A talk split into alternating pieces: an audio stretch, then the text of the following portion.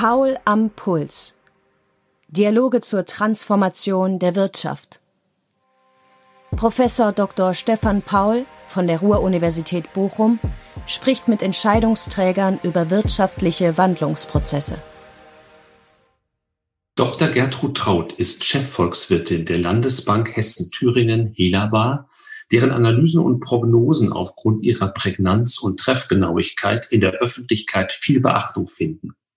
Mit ihr habe ich über die aktuelle Verfassung und langfristige Wettbewerbsfähigkeit der deutschen Volkswirtschaft sowie ihre Rolle im Machtkampf USA-China gesprochen. Mit Blick auf die öffentlichen Rettungsaktionen in der Corona-Pandemie sieht sie die Gefahr des Nanny-Staates. Wie sieht es nach der Krise aus? Ist der Staat bereit, sich auch wieder zurückzuziehen? Und sind wir als Bürger vielleicht dann irgendwann so konditioniert, äh, Bürger als Konsumenten oder auch als Unternehmen, dass dann der Ruf, der Staat muss jetzt hier noch was machen und der Staat muss da noch was machen. Äh, davor mache ich mir, davor habe ich ein ganz klein bisschen Angst äh, und deswegen habe ich das Bild äh, der Nanny gewählt. Äh, eine gute Nanny erzieht ihren Zögling so, dass er auf eigenen Füßen stehen kann und nicht dauerhaft eine Nanny braucht. Sie identifizierte tatsächliche und Lippenbekenntnisse zu Digitalisierung und Nachhaltigkeit, ging auf den Wettbewerb um Ideen und ihre Verbreitung ein und beschrieb die neue Diskussions- und Führungskultur, die sich in den letzten Monaten etabliert habe. Wir bekommen gerade eine eher inhaltsbezogene äh, Austauschkultur, wenn wir online sind. Und das stärkt natürlich die Ideen und vielleicht auch introvertiertere Leute, äh, die nicht wie der Gockel immer nur vorne sitzen äh, und zwar nichts Intelligentes, aber lautstark was sagen. Also das heißt, das Miteinander verändert sich. Und das ist natürlich, ich nenne das eine Demokratisierung des Miteinanders. Und das finde ich äh, einen ganz großen Gewinn, weil viel mehr gute Ideen an die Oberfläche kommen können.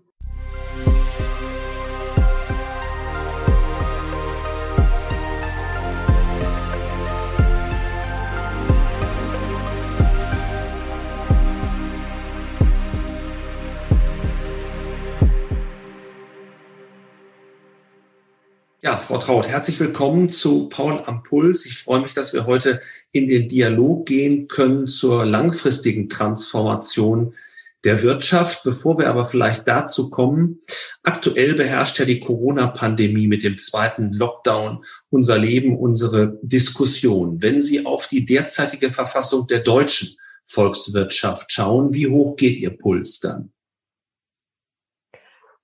Es ist ja immer alles relativ und wir sind jetzt krisenerprobt vom Frühjahr, als der Lockdown noch viel umfassender war und auch viel mehr Bereiche betroffen waren, insbesondere auch die Industrie und dann natürlich auch Behinderung im Warenverkehr.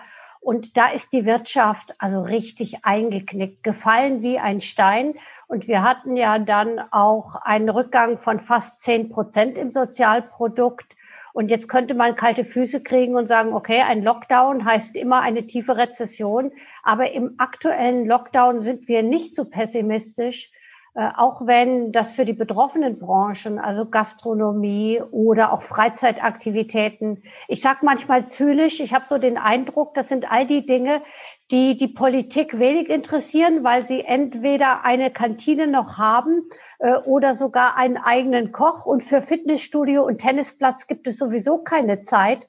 Ähm, aber das sind Dinge, die sind wichtig für uns als Menschen, sind wichtig für die Branchen, aber in der Volkswirtschaft in der Summe spielen sie keine so große Rolle, so dass wir jetzt das sehen wir auch an den Stimmungsindikatoren in der Industrie, zwar auch noch einen Einbruch haben, aber lang nicht, äh, so äh, nicht im Vergleich zum Frühjahr. Äh, und wir werden äh, zwar kein Wachstum sehen, äh, jetzt im vierten Quartal und auch im ersten Quartal sind wir etwas vorsichtig, aber halt auch keinen weiteren Einbruch. Als es im Frühjahr zum ersten Mal in den Lockdown ging im letzten Jahr, da hat man gesagt, naja, das wird ein V, das wird eine tiefe Delle, aber da kommen wir auch genauso schnell wieder raus. Äh, zeigt sich nicht jetzt mit dem zweiten Lockdown, der auch nochmal verlängert wurde, dass es deutlich länger dauern wird, bis Deutschland wieder auf den Pfad kommt, den es vorher eingeschlagen hatte? Also wenn wir das nochmal vergleichen, den Einbruch äh, im Frühjahr, ich hatte bislang ja noch nicht über die Erholung im Sommer gesprochen. Also nach dem Einbruch im äh, Frühjahr gab es im dritten Quartal Steigerungsraten, die sehr, sehr hoch waren und in Abhängigkeit, ob das jetzt Konsum war äh, oder auch Export, teilweise zweistellige Raten. Jetzt wissen wir aber, äh, das Vertragte dabei ist 50 Prozent runter und 50 Prozent rauf, dann ist man immer noch tiefer, als man vorher war. Aber wenn man sich das dann anschaut, und ich war auch nie ein Verfechter des Faust, sondern eher der Wurzel, also nach dem starken Anstieg, weil nun mal die Steigerungsraten höher sind, geht es dann verhaltener. Äh, aber ja, äh, wir hatten auch für den äh, Winter jetzt keinen weiteren Lockdown antizipiert. Aber dafür, dass wir wieder einen Lockdown haben, sind die wirtschaftlichen Auswirkungen doch noch verhalten. Und würden Sie eine Prognose wagen wollen, auf welchen äh, Steigerungswert des BIPs es in diesem Jahr dann zulaufen wird, trotz aller Unsicherheit?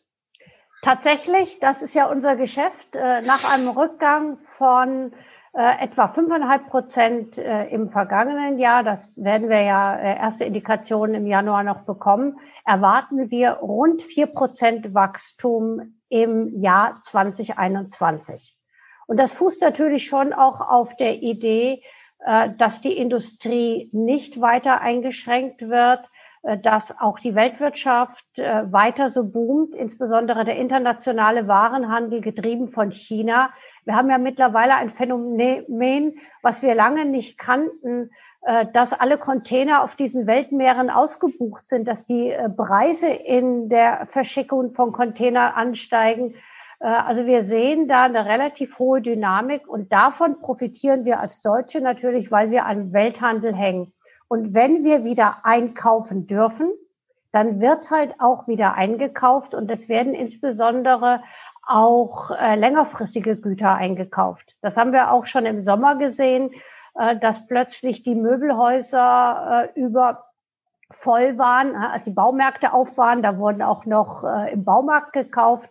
Die Leute renovieren jetzt, was geht, und sie kaufen auch äh, vermutlich wieder sehr viele Autos, äh, weil auch das ist etwas, was wir im Sommer gesehen haben, weil viel Geld konnte jetzt nicht ausgegeben werden. Wir sehen einen starken Anstieg der Sparquote äh, und das wird dann wieder nachfragewirksam im Laufe des Jahres, aber wir wissen halt nicht so genau, äh, in welchem Monat wir wieder einkaufen dürfen. Jetzt gehört zu Ihrem Geschäft die Prognose, wie es werden wird. Zu Jahresbeginn wird ja auch immer recht umfangreich veröffentlicht. Ich habe mal in das hineingeschaut, was Sie zum Ende des letzten, Anfang diesen Jahres veröffentlicht haben, was ich sehr interessant fand. Denn darin äh, zeigen Sie, wie ich finde, sehr deutlich die Schattenseiten der massiven Staatshilfen auf. Mir ist noch so die Formulierung des Nanny-Staats äh, im Gedächtnis, dass Sie also sagen, naja, äh, Staatshilfe war sicherlich notwendig, aber äh, vielleicht ist, geht der Staatseinfluss auch ein Stück zu weit. Vielleicht zweiteilig erstmal die Frage, war es notwendig, dass der Staat so massiv eingestiegen ist oder hätten Sie auch irgendwelche Alternativen gesehen? Also als Marktwirtschaftler gefällt mir das per se natürlich nicht so sehr, wenn der Staat äh, die Wirtschaft an und ausknipst und es sieht teilweise nach Willkür aus. Aber äh, der, die Politik hat eine Aufgabe und sie hat die Aufgabe, Prioritäten zu setzen.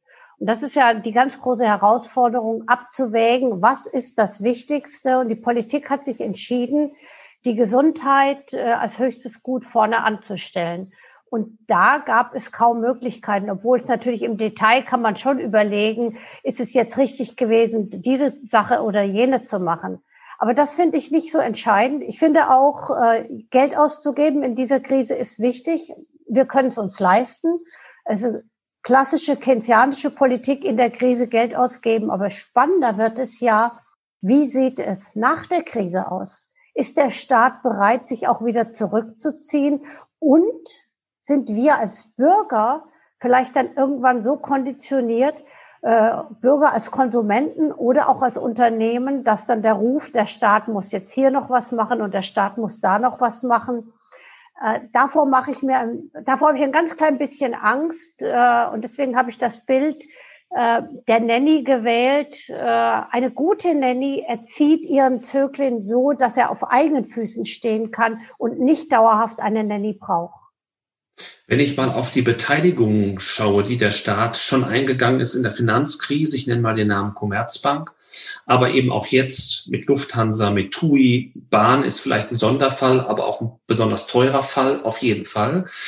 Äh, glauben Sie denn, dass es überhaupt in den nächsten, sagen wir mal, fünf Jahren äh, eine Möglichkeit geben wird, dort auszusteigen, wenn ich das rein finanztechnisch, aber auch von der öffentlichen Meinung her sehe? Können Sie sich vorstellen, dass diese Staatsbeteiligung abgebaut werden?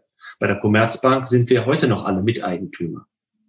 Äh, über Konkurrenzinstitute will ich natürlich nicht urteilen. Äh, mittelfristig fände ich es schon gut, wenn der Staat tatsächlich sich auch wieder zurückzieht, äh, weil das ist auch ein, letztendlich eine Wettbewerbsverzerrung. Äh, und es wäre wünschenswert, wann der richtige Zeitpunkt ist. Ich finde, da muss man dann halt auch mal auf die Bilanzen blicken und schauen, ob das Unternehmen wieder auf eigenen Füßen stehen kann. Aber der Staat sollte alles tun, dass es eher schneller als langsamer geht und nicht dauerhaft mitmischen wollen. Die Hilfen, die gewährt wurden außerhalb der Beteiligung, waren ja insbesondere auch ähm, Fremdkapital, das bereitgestellt wurde, um eine Pleitewelle ja zu verhindern oder zunächst einmal rauszuschieben. Wie ist denn Ihre Prognose? Wird man die große Pleitewelle, den Anstieg der Insolvenzzahlen, den manche befürchten, wird man den überhaupt verhindern können? Oder hat man tatsächlich diese Zombifizierung, dass man jetzt Unternehmen fortführt, die dann aber doch irgendwann in die Insolvenz rutschen? Ah, wir Ökonomen, wir lieben ja Statistiken äh, und die Insolvenzstatistik die gilt zu den sogenannten Nachlaufindikatoren. Und in den letzten zehn Jahren sind die Insolvenzen immer weiter zurückgegangen, was ein guter Hinweis war auf die Situation in der deutschen Wirtschaft. Äh, bis zum aktuellen Rand äh, sind die Zahlen aber nicht mehr valide, weil natürlich jetzt äh, immer in unterschiedlichen äh, Abschwächungen, aber im Prinzip das Insolvenz, die Insolvenzanzeigepflicht ausgesetzt wurde. Das ist für unsere Ökonomen natürlich furchtbar, weil wir keinen Indikator mehr haben. Aber wir haben äh, bis zum aktuellen Rand aber auch gesehen, es gab natürlich immer noch Insolvenzen. Und diese Insolvenzen, die waren insbesondere in einem Sektor, der unter dem Strukturwandel leidet. Also gerade auch regional noch bedingt, äh, die Automobilzulieferer. Also wenn man dann in die Zahlen richtig reinguckt, sieht man, dass parallel natürlich auch der Strukturwandel stattfindet. Wir haben auch in, in diesen Regionen einen Anstieg der Arbeitslosenzahlen gesehen, schon im letzten Jahr, als überall die Wirtschaft noch boomte. Und ich glaube, äh, wir wissen es zwar nicht, aber wenn ich jetzt sehe, wie viel Geld, also wenn es dann tatsächlich dann mal fließt mit den Novemberhilfen, das zögert sich ja noch ein bisschen raus. Also wenn das Geld tatsächlich fließt, und man auch so zwischen den Zeilen äh, viele Unternehmen hört, auch Gastronomie und Co., die dann sagen, ach so, dass die Novemberhilfen sind gar nicht so schlecht, weil da bleibt teilweise mehr hängen als vorher. Äh, glaube ich nicht, dass wir einen Einbruch äh, oder einen Anstieg der Insolvenzen sehen würden, wie wir ihn in einer normalen Rezession sehen würden weil das viele Geld äh, natürlich sehr unterstützend wirkt. Wir haben uns auch mal angeschaut, wie die Free Cashflow Situation bei börsennotierten äh, Unternehmen ist. Äh, haben wir gemacht bei Non-Financials, äh, DAX, MDAX und so weiter. Und dann sieht man, dass gerade äh, diese großen Unternehmen in der Krise auch ihre Liquiditätssituation wirklich gut im Griff haben. Das heißt nicht, dass es nicht Firmen gibt, die trotzdem Probleme haben. Aber ich würde vermuten, bei den meisten ist es dann so, dass es diejenigen sind, die vorher auch schon Probleme haben. Und bei den anderen, Sie haben zwei schon genannt, die tatsächlich quasi ausgeknipst wurden durch die Krise, da ist der Staat eingesprungen. Äh, wichtig wäre jetzt, dass diejenigen Unternehmen, die vorher schon Probleme haben, jetzt nicht weiter durch die Krise geschleppt werden und dann Geld absorbieren, was andere viel besser gebrauchen könnten. Deswegen fordern manche ja auch, dass die Staatshilfen gebunden werden an Veränderung des Geschäftsmodells, beispielsweise in Richtung Digitalisierung oder Nachhaltigkeit. Was halten Sie davon? Also ich finde es ganz wichtig, dass diese Megatrends äh, übernommen werden. Die Frage ist nur, äh, was wäre der richtige Indikator? Ist jemand jetzt in der Lage, einen Indikator aufzumachen für Digitalisierung oder Nachhaltigkeit? Oder gibt es äh, bei manchen Unternehmen äh, gar keine Zukunft, weil es nicht das Problem des Geschäftsmodells ist, sondern das Problem des Unternehmers. Und egal, ob er sein klassisches Modell macht, Nachhaltigkeit oder Digitalisierung, er bekommt es gar nicht hin. Und wenn er dann das Etikett Nachhaltigkeit draufklebt äh, und irgendjemand das auch noch absegnet, wäre es das rausgeschmissenes Geld. Also ich bin ein bisschen vorsichtig mit den Labels. Das erinnert mich so ein bisschen an die Finanzkrise, wo dann überall ähm, tolle Ratings waren und man Ende feststellt, da ist gar nichts drinne, sondern das ist nur eine tolle Verpackung. Also ich glaube, Digitalisierung ist eine Notwendigkeit. Wer das nicht macht, der wird mittelfristig sowieso rausfliegen. Und bei Nachhaltigkeit, glaube ich, wird es ähnlich sein. Also einerseits guckt die Regulierung schon drauf bei den großen Unternehmen äh, oder der Anleger guckt drauf und sagt, ich möchte nur noch äh, investieren, wo Nachhaltigkeit ist. Und der Konsument guckt auch drauf. Also da wäre ich, äh, fürchte ich mich so ein bisschen vor Etikettenschwindel. Wenn wir dann mal auf diese beiden Themen kommen, die ja die Transformation vor allen Dingen prägen, Digitalisierung und Nachhaltigkeit, kann man so ein bisschen pauschal sagen, wo Deutschland insgesamt bei diesen Themen steht? Also ist auch hier Made in Germany noch was Besonderes oder haben wir da einen Kratzer abbekommen bei diesen Zukunftsthemen? Sowohl als auch. Was sagen wir Ökonomen? On the one hand, on the other. Äh, also es kommt darauf an, sagen wir. genau. Äh, also es gibt, ich, ich nehme mal zwei äh, Statistiken. Also die erste, wenn wir gucken, Anteil ein Glasfaser an Breitbandverbindungen, da sind wir Entwicklungsland. Also das ist beschämend. Wenn wir uns aber anschauen, die Roboterdichte, Roboter pro 100.000 Beschäftigten im verarbeitenden Gewerbe, da haben wir die Stadtstaaten, äh, also Singapur ganz vorne, dann kommt Südkorea, dann kommt Japan und das, dann kommt schon Deutschland. Das heißt also, das verarbeitende Gewerbe, äh, was ja in Deutschland eine große Rolle spielt, viel größer als in vielen anderen Ländern, da sind wir äh, mit der Digitalisierung schon relativ weit, auch die Industrie 4.0. Viele Unternehmen machen schon etwas. Also es gibt Schatten- und Lichtseiten und dann nehme ich nochmal einen Sektor, äh, der total im Feuer steht, sowohl bei Digitalisierung als auch bei Nachhaltigkeit und ist der Automobilsektor. Und ich habe ja über die Automobilzulieferer schon gesprochen, die äh, unter diesem Trendwechsel leiden.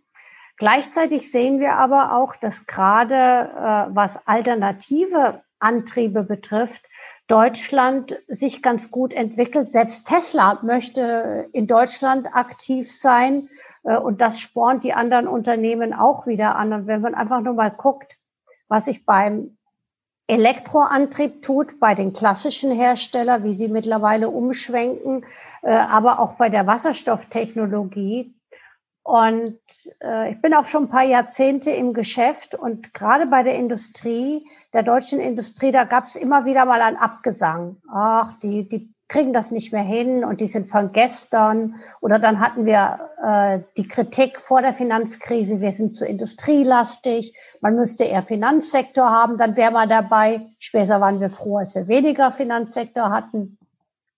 Und äh, es ist schon festzustellen, dass der äh, Industriesektor bei uns ganz gut in der Lage ist, sich auch immer wieder neu zu erfinden. Beim Automobilsektor ist es halt ein bisschen schwierig, ähm, weil wir eine relative Konzentration haben. Aber es scheint jetzt langsam Fahrt aufzunehmen. Äh, und gleichzeitig ist es natürlich ein Sektor, der äh, zusammen mit dem Maschinenbausektor, Maschinenbau ist Nummer eins bei Beschäftigung, der extrem viel Leute beschäftigt. Und dann kommt natürlich die Angst vor der Arbeitslosigkeit, politisch großer Druck. Äh, aber ein Thema, was ich finde, den Megatrend, der immer unterschlagen wird, der aber in all diese Dinge reinspricht, wenn man das jetzt kombiniert mit dem Megatrend demografische Entwicklung, dann stellen wir fest, dass die Babyboomer, die jetzt auch im Automobilsektor oder im Maschinenbausektor noch dann das Fachkräftepotenzial ausmachen, die gehen ja alle früher oder später in Rente. Und dann kann man diesen Strukturwandel, der schon im Gange ist, äh, vielleicht relativ gut hinbekommen. Und dann kann man auch froh sein, dass bei uns schon viele Roboter aktiv sind. Also erstens werden dann nicht mehr so viele Leute durch Roboter ausgetauscht. Und zweitens äh, muss man dann die jungen Leute anheuern mit hier, ihr seid doch die Nachhaltigkeits- und Digitalisierungsfreaks, bringt mal was Innovatives in unser Unternehmen rein. Aber dann ist es doch eigentlich so, dass wieder typisch deutsch wir mehr mit der Umsetzung und Weiterentwicklung beschäftigt sind, dass aber Basisinnovationen doch eher beispielsweise aus den USA kommen. Ähm, das trifft den Informations- und vielleicht auch ähm, ja, Technologiebereich, wenn ich an Google, wenn ich an Amazon, all die bekannten Namen denke, die eben nicht aus Deutschland kommen. Äh, wir sind dann gut darin, das zu nutzen, äh, in unsere Produkte einzubauen, die zu modernisieren. Aber es fehlt doch an der Entwicklung genau dieser äh, besonders ähm, ja, weittragenden äh, Innovationen hierzulande? Äh, da sprechen Sie tatsächlich ein Thema an, also Zukunftsbranchen, die noch eine Tendenz zum Monopol haben. Ja, wer einmal das Monopol hat, dann ist der Zug abgefahren und dann kommt man nicht mehr hinten dran. Äh, und vielleicht ein kleiner äh, Schwenker gibt ja jetzt die Angst, dass Biden, wenn er Präsident ist, äh, dann die großen äh, Technologie äh, Unternehmen an die Kantare nehmen wird. Das wird er natürlich nicht tun. Das sind äh, amerikanische nationale Leuchttürme. Er würde dem Land schaden. Also so bescheuert kann er gar nicht sein. Äh, also da muss man eher gucken, wie man das äh, weltweit hinbekommt. Und da muss natürlich auch Monopolkommission drauf gucken, dass da keine marktbeherrschende Stellung bekommt. Und wir sind ja tatsächlich nicht so wirklich gut. Äh, wenn ich aber jetzt auf die Pandemie zurückkomme, also wenn ich sehe, wie viele Impfstoffe voraussichtlich, ist ja jetzt erst einer äh, aus Deutschland in Kooperation mit einem amerikanischen Unternehmen, aber äh, ein deutsches Unternehmen ist schon lieferbereit und das zweite äh, vermutlich bald. Also relativ gesehen, jetzt bei dieser aktuellen wichtigen Innovation sind wir vorne mit dabei. Also wir sind gar nicht so schlecht, aber in diesem Informationstechnologiebereich, da haben uns die Amerikaner abgehängt und die Chinesen rüsten natürlich auch auf. Also die sind da auch, auch gut dabei. Das wäre meine weitere Frage nochmal gewesen, wenn Sie jetzt über Deutschland hinaus äh, gucken, äh, auf die großen Wirtschaftszonen, also USA, China und eben Europa mit Deutschland in der Mitte. Wo würden Sie da so für die nächsten zehn Jahre die Entwicklung sehen? Im Wettbewerb dieser großen Zonen? Die Pandemie hat ja gezeigt, dass äh, China gerade mit äh, sieben Meilenstiefel äh, die Weltwirtschaft verändert. Und das ist ein lang angelegtes Projekt äh, und da ist auch die Politik bereit, jeden Preis zu zahlen. Hauptsache, äh, man könnte es auch ein bisschen so Brot und Spiele nennen und der Rest interessiert nicht und die Chinesen sind auch äh, größtenteils bereit, diesen Preis zu zahlen. Finde ich auch interessant, dass ein kommunistisches System gerade an dem wirtschaftlichen Erfolg äh, zeigen möchte, wie erfolgreich sie sind. Ja, bei den äh, bei der Sowjetunion war das ja eher militärisch. Äh, oder Air and Space. Also das, also gab es, da gab es dann andere Kriterien. Aber das ist jetzt, äh, China ist auf dem Vormarsch und ist auch nicht aufzuhalten. Also einfach schon von der schieren Größe Äh, wir erwarten, dass China in diesem Jahr wieder rund 10 Prozent wächst.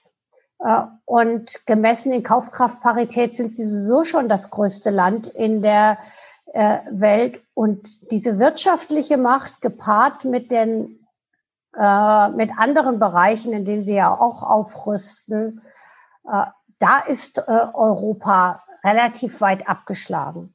Wir haben aber in diesem Machtkampf USA und Europa, äh, USA und China, also die beiden großen Giganten, können wir eine große Rolle spielen, weil beide wissen, dass wir wichtig sind, sowohl als Innovatoren, aber als, auch als Absatzmärkte. Äh, und wir müssen uns in Europa aber erstmal einig werden, äh, mit wem wollen wir wie Liebkind sein welchen Preis sind wir bereit zu zahlen? Also jetzt mit dem neuen Investitionsabkommen. Ähm, reicht es uns, wenn man uns zusagt, ja, mit den Menschenrechten, das kriegen wir schon irgendwo hin? Oder führen wir tatsächlich Sanktionen ein? Und da würde ich es für wichtig erachten, dass, dass es Bereiche gibt, wo Europa auch bei seinen Werten einen Flock reinhaut. Ansonsten äh, gilt dann das chinesische Prinzip, äh, wir kommen und weil wir so erfolgreich sind, äh, machen wir uns auch breit und ihr müsst dann unsere Werte übernehmen. Ansonsten, mein China ist für, für Deutschland ein ganz wichtiger Partner. Viele unserer Unternehmen äh, haben ihre größten Absatzmärkte in China. Auch wir brauchen die Chinesen. Es ist nicht so, dass wir die nicht brauchen. Aber ich halte es für wichtig, dass wir äh, auch klar sagen, was wir wollen und wir brauchen das auf europäischer Ebene. Es gibt Dinge, die mag ich gerne äh, subsidiär, aber bei Handel, äh, da muss die EU eine klare Linie fahren und da schwenken ja die ein oder anderen immer mal wieder aus. Die Franzosen mal so, mal so, äh, auch die Italiener. Also da hoffe ich, dass das noch ein bisschen besser wird. Manche sagen ja, nach der Pandemie gibt es mehr Solidarität auf ganz vielen Ebenen, auch auf der europäischen. Da wäre meine Frage, glauben Sie, dass es eher zu einer einheitlichen europäischen Position kommt? Und ähm, angehängte Frage, ist, muss diese Position nicht aufgrund des Wertegerüsts automatisch näher bei den USA sein als an China, sodass wir uns so eine Position der Äquidistanz eigentlich gar nicht leisten können? Also das äh, mit der Solidarität, das finde ich immer interessant. Damit ist ja gemeint, jemand anders soll bezahlen. Äh, und das hat man in der Pandemie ja jetzt ganz gut hinbekommen äh, mit dem äh, Europäischen Wiederaufbaufonds, der ja mit der Pandemie eigentlich gar nichts zu tun hat. Also Green Deal und ähnliches sind langfristige strukturelle Mittel, die in Europa jetzt eingesetzt werden sollen. Ein Großteil davon gibt es sogar als Zuschuss und nicht mal als Darlehen. Und was nichts anderes heißt, dass äh, stärkere Länder äh, das entweder mit ihrer Bonität oder mit tatsächlichen Transfers finanzieren sollen. Äh, und da spielt natürlich Deutschland als Geldgeber oder Bonitätsgeber eine ganz große Rolle. Wenn die Solidarität, äh, wenn es aber richtig drauf ankommt, da finde ich, da ist noch ein bisschen Besserungsbedarf. Wenn man jetzt die Verteilung sieht beim Impfstoff, das sieht nicht so ganz nach Solidarität aus. Äh, da zackert man sich eh, nee, der ist zu teuer, dann will ich ihn nicht. Äh, und dann gibt es ihn, dann möchte man ihn sofort haben, egal was es kostet. Also ich bin da nicht ganz so optimistisch, dass Europa schon so weit ist. Da braucht es äh, viel Fingerspitzengefühl. Äh, aber es braucht halt auch, äh, auch ich wiederhole das nochmal, es klingt ein bisschen albern, es braucht ein echtes Wertegerüst. Was sind europäische Werte? Und dann äh, mit den USA war es zuletzt sehr schwierig. Also mit Trump über Werte zu sprechen, Deswegen, ich glaube, da ist eine Chance, dass man mit USA äh, auch gemeinsam wieder eine Basis hinbekommt. Aber ohne die Chinesen, wir können sie nicht ignorieren. Also auch wir brauchen die Chinesen. Äh, in der Triade äh, spielen wir eine Rolle. Äh, und wir können uns positionieren. Und ich glaube nicht, dass Positionieren immer bedeutet, dass man sich anbietet, sondern dass es teilweise auch bedeutet, bis hierhin und nicht weiter, aber wir können Geschäfte miteinander machen unter diesen und diesen Bedingungen. Im Schatten der Triade stehen manchmal die Schwellenländer und die Weltbank hat gestern sehr pessimistisch gesagt, dass die Pandemie diese Schwellenländer den Fortschritt eines Jahrzehnts kostet. Äh, wie schätzen Sie die Entwicklung der besonders prominenten Schwellenländer, also Indien, Indonesien, Brasilien ein für die nächste Zeit? Also per ganz offiziell ist China ja auch noch ein Schwellenland, äh, aber aber ich, ich gebe Ihnen vollkommen recht, das nicht mehr da einzuordnen äh, ist natürlich schon äh, ein Industrieland par excellence. Ähm, ich bin nicht so pessimistisch bei äh, den nächsten Ländern äh, aufgrund der Pandemie. Die Frage ist eher immer, wie ist das politische Regime und richtet das einen besonderen Schaden an, wenn man Jetzt, wo Sie Brasilien ge genannt haben, dann sieht man genau, es liegt an Personen, was in einem Land passiert. Äh, und in diesen Ländern, wenn der Aufschwung wieder kommt, geht es natürlich dann auch relativ schnell, wenn die Politik die richtigen Schritte ergreift. Äh, wie viele Jahre die Länder zurückgeschmissen werden, das weiß ich nicht. Äh, bei uns dauert es ja auch ein bisschen, bis wir das Niveau wieder erreichen. Aber das ist, man kann dann irgendwie jammern, aber das ist jetzt einfach so. Da würde ich eher sagen, was muss man tun, damit diese Länder wieder auf die Füße kommen und dass sie vielleicht auch nicht noch die gleichen Fehler machen, die wir vor Jahren gemacht haben, sondern gleich bei den Megatrends Nachhaltigkeit und Digitalisierung einsteigen. Ich nenne jetzt mal die Region Afrika. Die hat ja teilweise Entwicklungsschritte im industriellen Bereich vollkommen ausgelassen, sind aber im Bereich der Digitalisierung schon viel weiter, als wir das sind.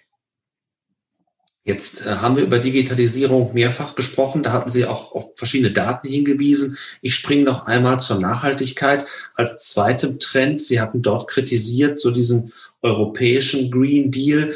Manchmal wird jetzt gesagt, also so strikt wie der Staat im Bereich der Pandemie vorgegangen ist, so muss er auch vorgehen, um den Klimawandel zu begrenzen. Ist das auch eine Perspektive, die Sie verfolgen? Also wesentlich stärkere staatliche Gebote, Verbote, aber auch Anreize? Ah, naja, das mit der, mit der Nachhaltigkeit, das klingt ja immer äh, ganz einfach. Äh, dann, ich, und ich höre das ganz oft und frage mal, und was meinst du damit? Ähm, ich habe hab mir zum Beispiel auch mal Zahlen angeschaut, äh, da reden wir auch schon seit Jahren drüber, Investitionen in Schienenverkehr. Also wir wollen seit Jahren die Sachen von der Straße wegbekommen auf die Schiene und dann sehen wir, wie in Deutschland investiert wird äh, pro Kopf im Vergleich zu anderen Ländern und dann sind wir nicht so richtig doll. Also das sind so Sachen, das sind Lippenbekenntnisse. Ist das damit gemeint, dass dann tatsächlich in diesen Bereichen auch investiert werden soll? Ähm, ist der Staat wirklich der bessere Investor? Ich habe vorhin schon die Wasserstofftechnologie entwickelt, äh, genannt. Ist die Elektromobilität tatsächlich, wenn man alles von der Produktion, von der Batterie bis zur Entsorgung einberechnet, äh, klimaschonender? Oder gibt es nicht vielleicht auch schon bei cleveren Industrien mittlerweile Verbrennungsmotoren, die keinen Ausstoß haben? Äh, und da wundere ich mich dann immer, wenn, wenn man sagt, na ja, äh, wir wissen das oder der Staat weiß das alles besser und soll das schneller entscheiden. Der Staat hat jetzt auch nicht äh, den Firmen gesagt, dass sie die neue äh, Methode bei Impfstoffen entwickeln sollen. Das haben kluge Forscher entwickelt. Äh, und es war gut, dass der Staat nicht eingegriffen hat und dass nicht nur eine Firma daran geforscht hat. Ansonsten hätten wir jetzt noch keinen Impfstoff. Dann sind wir aber auch bei den Möglichkeiten der Finanzierung von Innovation und Transformation. Äh, die Beispiele, die Sie genannt haben, sind ja, soweit ich es weiß, typische Beispiele dafür, dass Finanzierung auch außerhalb des Bankenapparats stattfanden. Also vor allen Dingen auch mal mit privaten Investoren, die da sehr stark im Bereich des Venture Capitals eingestiegen sind. Ähm, deshalb meine Frage, hm, wie sehen Sie denn die Finanzierungskapazitäten der deutschen Kreditwirtschaft insgesamt, diese Riesentransformation im Bereich Digitalisierung und Nachhaltigkeit Ihrer Kunden zu bewältigen? Also zum einen, äh, ich hatte vorhin ja schon auf den Free Cash Flow der Unternehmen, der Börsenunternehmen äh, hingewiesen. Also das sieht gar nicht so schlecht aus. Also auch vor dieser Pandemie waren die Unternehmen auch mit Eigenkapital ganz gut ausgestattet. Die Banken sind das mittlerweile auch. Da hat ja die Aufsicht das, äh, das ihrige getan, dass das besser aussieht. Und jetzt kommt natürlich noch das ganze äh, Pandemiegeld dazu, was zur Verfügung steht. Deswegen, ich glaube, das Geld ist schon da. Ich würde es aber trotzdem begrüßen, wenn es alternative Formen gibt auch wenn das jetzt potenziell äh, eine Konkurrenz zu dem, zu unserem Geschäft ist, weil diese Konkurrenz belebt natürlich auch das Geschäft, alternative Investitionsformen. Äh, und das ist ja manchmal dann auch äh, eine so riskante Sache, dass eine Bank das vielleicht gar nicht machen kann, weil die Aufsicht dann auch dahin gucken würde und sagt, was macht ihr denn da? Ihr investiert in etwas, was in 20 Jahren vielleicht mal zu einem Erfolg führt. Äh, aber äh, Private Equity würde sagen, ich kann mir das leisten in meinem Portfolio. Äh, und selbst wenn ich das versenke, das ist kein Thema. Also die Banken sind da ja unter viel mehr äh, Regulierung und dürfen gar nicht in diesem Ausmaß die gleichen Risiken eingehen. Also Vielfalt in, auch bei den Finanzierungsaspekten halte ich für wichtig. Auch beim Private Equity wird zumindest immer gesagt, habe Deutschland ein Nachteil gegenüber den USA. Man sei noch nicht so weit, was die Möglichkeiten angehe, dieses Private Equity zu mobilisieren. Würden Sie das teilen? Und wenn ja, was kann man tun, damit äh, man hier vielleicht auch diese Finanzierungsquelle stärker nutzen kann? Also zwei Dinge. Äh, ich bin, nehme jetzt mal das äh, Substantiv aus Private Equity. Also alles, was mit Aktien zu tun hat, da sind wir in Deutschland ja sowieso ein bisschen hinten dran. Äh, schon die klassische Investition in ein äh, börsennotiertes Unternehmen finden viele schon eine Spekulation. Äh, wir tun uns ja immer noch hervor, äh, Börsentransaktionssteuer als tolle Errungenschaft äh, zu loben.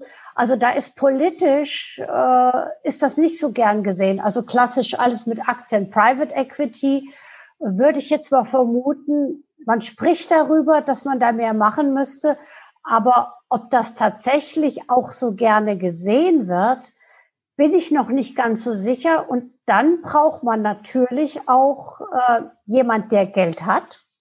Äh, und auch da äh, sind die Tendenzen in Deutschland ja anders. Wir reden jetzt darüber, dass eine Vermögensteuer eingeführt werden soll.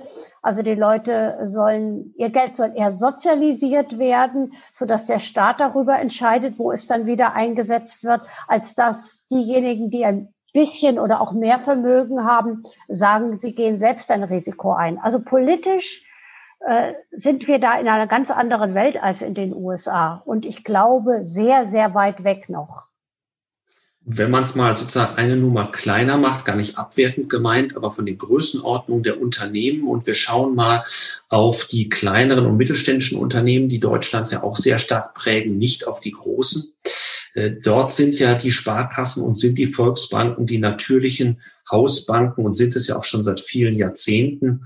Ist es aber nicht hier so, dass man in der Breite auch, was das Know-how der Mitarbeiter angeht, ebenfalls nochmal einen Schritt nach vorne machen muss, um ähm, was die Trends in der Digitalisierung und der Nachhaltigkeit auf Kundenebene angeht, Schritt halten zu können.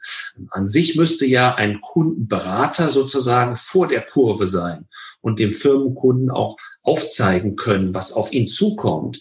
Ähm, meine anekdotische Evidenz ist, ähm, dass man sich da vielleicht auf gleicher Höhe bewegt, aber nicht unbedingt einen Vorsprung hat auf Bankenseite das, äh, da muss ich jetzt, will ich aus dem Nähkästchen plaudern, aber auch wir als Researcher machen uns natürlich Gedanken um Trends äh, äh, und versuchen auch unsere Kunden zu beraten, wo sind Trends, wie kann man da mit vorangehen. Und äh, natürlich sind wir nicht die einzige Bank, die sich diese Gedanken macht. Äh, das machen sich die Sparkassen auch. Äh, und also zu glauben, dass es immer nur einen gibt, der die richtige Idee hat, also dieser, dieser Wettbewerb der Ideen und dass man selber der Schnellste sein muss, bevor dann äh, vielleicht der äh, Private Equity Mann kommt, der aber auch nicht unbedingt dann die bessere Idee hat. Das kann auch die Sparkasse vor Ort sein, die sagt, äh, ich entweder du als Unternehmen hast eine gute Idee oder wir haben eine Idee und wir entwickeln die gemeinsam weiter.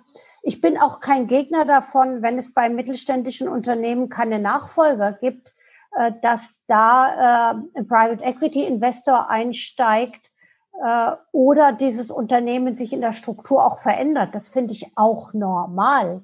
Oder ein Management-Buyout wäre ja auch mal, finde ich gerade für Deutschland etwas, was wir weiterentwickeln können weil das Potenzial steckt natürlich auch in den Mitarbeitern.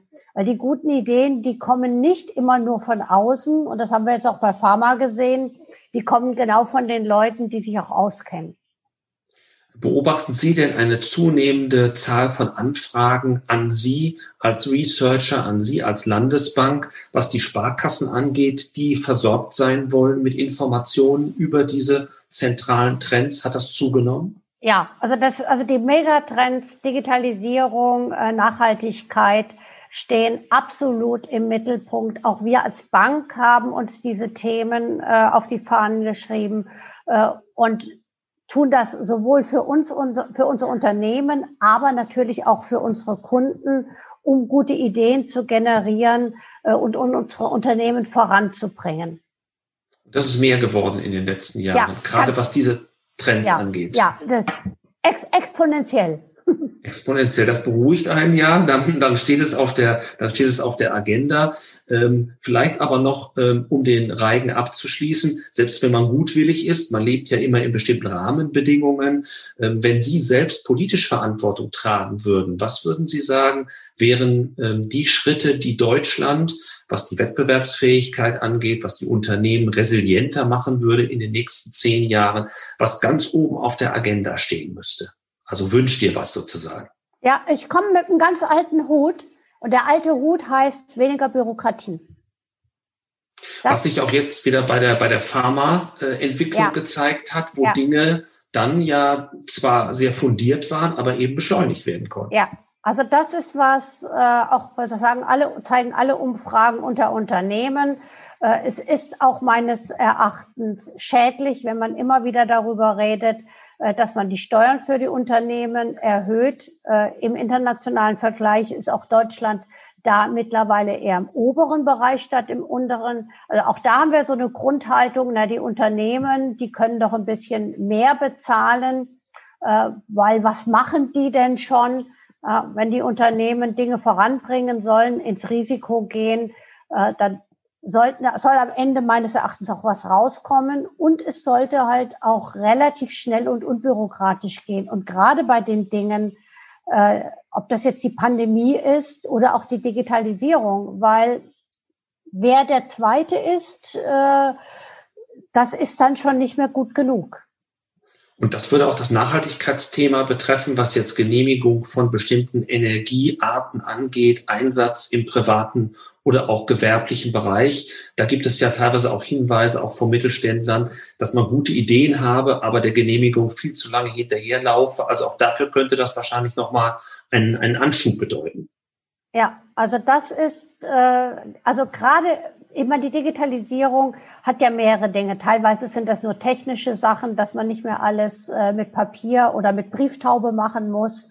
Äh, aber äh, Digitalisierung bedeutet ja auch, dass Informationen extrem schnell von A nach B gehen äh, und die Entwicklung sehr schnell ist. Und das, was ich eben schon mal gesagt habe, die die Ideen verbreiten sich schnell. Also das haben wir jetzt auch bei der Impfstoffentwicklung gesehen viele von denen, die jetzt vorne dabei sind, ist die gleiche Methode. Die haben unabhängig an der gleichen Methode gearbeitet, ähm, die eigentlich ja eher teilweise für die Krebsbekämpfung oder ähnliches gedacht waren, weil äh, ein Virus äh, Covid-19, den hatte ja keiner vorher auf der Agenda.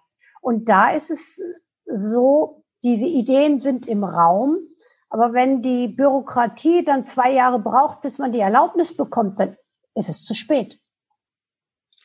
Jetzt haben wir über verschiedene Aspekte der Transformation gesprochen. Vor dem Hintergrund würde ich ganz gerne nochmal hinterfragen wollen, etwas, was uns Studierende oder Nachwuchsführungskräfte eben auch häufig fragen, nämlich, was sind denn so wichtige Qualifikationen für Mitarbeiter von morgen, die sie vielleicht noch mehr brauchen als heute? Also die, äh, die Basisdinge, äh, meines Erachtens, die muss man schon gar nicht mehr nennen, äh, also mit allen technischen Tools, die es heute gibt, umzugehen. Was aus meiner Sicht gar nicht mehr so kompliziert ist, äh, also vielleicht erinnern Sie sich noch Programmieren mit Kobold, das haben wir noch äh, im Studio, wir alle programmieren müssen. Das weiß ich nicht, aber also eine Technikaffinität als User, das soll sowas, aus meiner Sicht muss das sowas sein wie lesen und schreiben können. Darüber muss man gar nicht mehr reden. Äh, und dann, wenn wir das schon als normalen Baustein sehen, sind es die Qualifikationen, äh, die man früher auch schon hatte, nämlich aufgeschlossen für Neues, das Miteinander hat sich mittlerweile geändert, also die autoritären Führungsstile, dass diejenigen nur vorankommen, die immer nur das abnicken, was der Chef gesagt hat. Äh, ich glaube, auch das ändert sich und das ändert sich auch interessanterweise ähm, jetzt mit der neuen Kommunikationsart. Also vielleicht haben Sie auch schon mal äh, oder erinnern Sie sich noch an Runden, wo man keine Videokonferenzen hat. Da sitzen üblicherweise immer alle so und gucken, was der Chef denkt, ob er nickt oder ob er den Kopf schüttelt. Äh, und dann sind alle auf eine Person ausgerichtet. In einer Videokonferenz kommt es auf die Inhalte drauf an, weil man kann nicht gucken, wo der andere gerade hinguckt und wer wen anguckt. Das heißt, wir bekommen gerade eine eher inhaltsbezogene äh, Austauschkultur, wenn wir online sind. Und das stärkt natürlich die Ideen und vielleicht auch introvertiertere Leute, äh, die nicht wie der Gockel immer nur vorne sitzen äh, und zwar nichts Intelligentes, aber lautstark was sagen. Also das heißt, das Miteinander verändert sich. Und das ist natürlich, ich nenne das eine Demokratisierung des Miteinanders.